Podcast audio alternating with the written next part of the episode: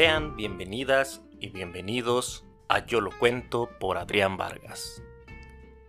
En este episodio les voy a contar una historia. Una historia que se escribió gracias a la colaboración de muchas personas. ¿Por qué digo que de muchas personas? Porque gracias a esas personas, el día de hoy, puedo escribir este episodio, se los puedo contar porque sé leer, puedo identificar que este episodio es el número 16, puedo hacer cosas que creí nunca podría hacer. Y hoy soy capaz de hacerlas. A todas esas personas, hoy solamente puedo decir gracias. Gracias por darlo todo, por compartir su conocimiento, su tiempo, su dedicación. Gracias por sus palabras de aliento y por su buen ejemplo. ¿Ya saben de quiénes les estoy hablando? Denle seguir aquí en el podcast y califiquen el programa.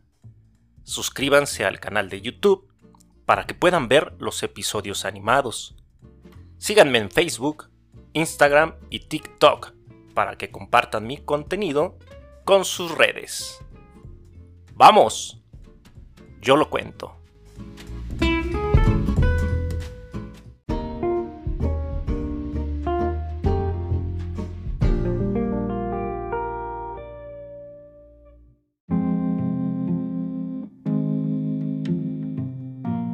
El arte de enseñar. A lo largo de la vida nos vamos preparando para encontrarnos con nuestro destino.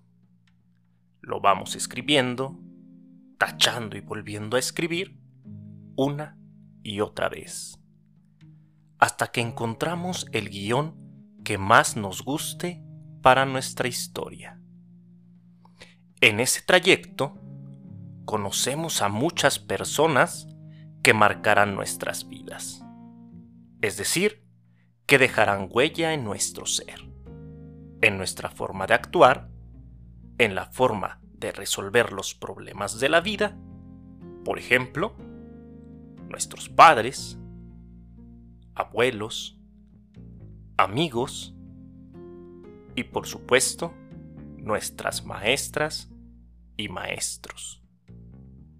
Mientras se escribe esta historia, voy recordando a todas aquellas maestras y maestros que dejaron huella en mí y que al día de hoy les recuerdo con mucho cariño. Incluso recurro a sus enseñanzas para yo enseñar. ¿Recuerdas a tus maestras y maestros que dejaron huella en ti? ¿A cuántos recuerdas? ¿Qué recuerdas de ellas? De ellos. ¿Qué sientes al recordarlos? No pude evitar pensar también en aquellas maestras y maestros que no tenían vocación, de quienes también aprendí lo que yo no quería hacer. He pensado que el vínculo que haces con un maestro no se llega a romper nunca, pues he comprobado que llega un momento en la vida en que te das cuenta que, de algún modo, actúas como alguno de ellos. Vistes similar a otro, transmites las lecciones de vida que aprendiste gracias a una charla con alguno de ellos. La relación del alumno y el maestro va pasando por varias etapas. Cuando recién empiezas la escuela, ves a cada maestra y maestro como una persona que sabe todo. La ves como un símbolo de autoridad, como alguien que tiene derecho a llamarte la atención o regañarte por no hacer las cosas de manera correcta. Luego, conforme vas creciendo, los empiezas a cuestionar. Los llegas a retar. Llegas a verlos incluso como si fueran tus enemigos. y juras que nunca te convertirás en uno de ellos. Llegas a pensar que son unos perdedores por dedicar su vida, o parte de ella, a la enseñanza. Hasta que llega un punto en que lo entiendes todo. Siempre fueron tus aliados.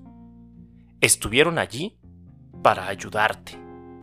Sacrificaron días en familia por preparar su clase, por calificar tareas o exámenes. ¿A cambio de qué? De tratar de formar personas de bien. Personas que cambien este mundo y construyan uno mejor. Claro que las maestras y maestros están por enseñarnos sobre matemáticas, sobre ciencias, idiomas, etc. Pero, ¿le han preguntado a una maestra o maestro por qué hace eso? ¿Por qué decidió dedicar parte de su vida o toda su vida a la enseñanza? Si conoces alguno, pregúntaselo.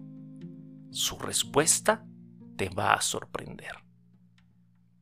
Muchos encuentran en la docencia su forma de aportar algo a este mundo.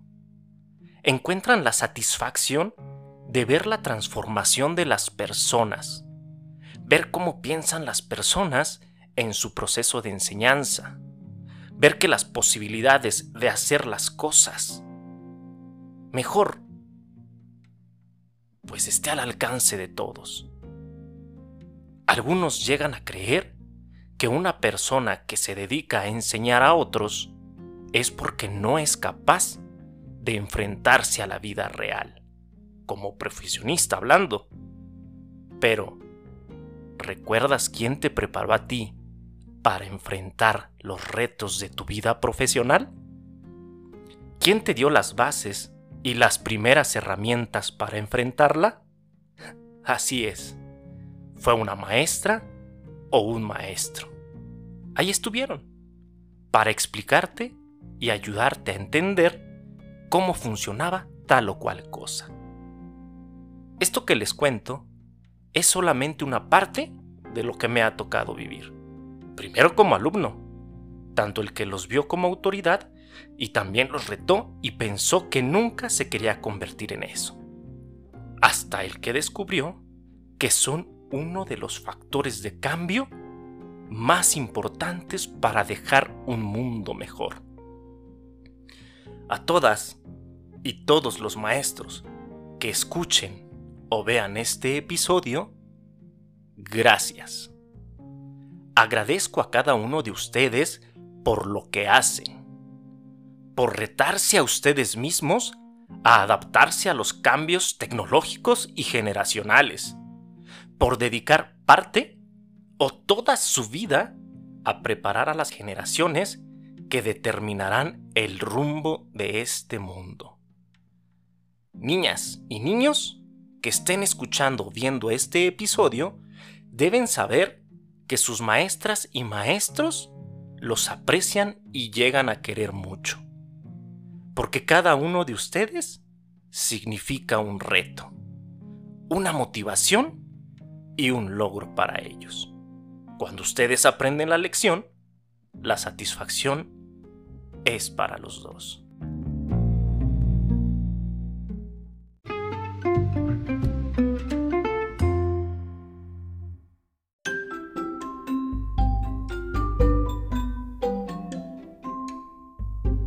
¿Te gustan los cuentos, las fábulas, las leyendas y escuchar historias? Cada viernes las podrás encontrar en Yo lo cuento por Adrián Vargas. Sígueme en el podcast y califica el programa. Suscríbete a mi canal de YouTube y disfruta de los episodios del podcast animados. Sígueme en Facebook, Instagram y TikTok. Conversemos y comparte mi contenido con todos tus contactos. ¡Vamos! Yo lo cuento.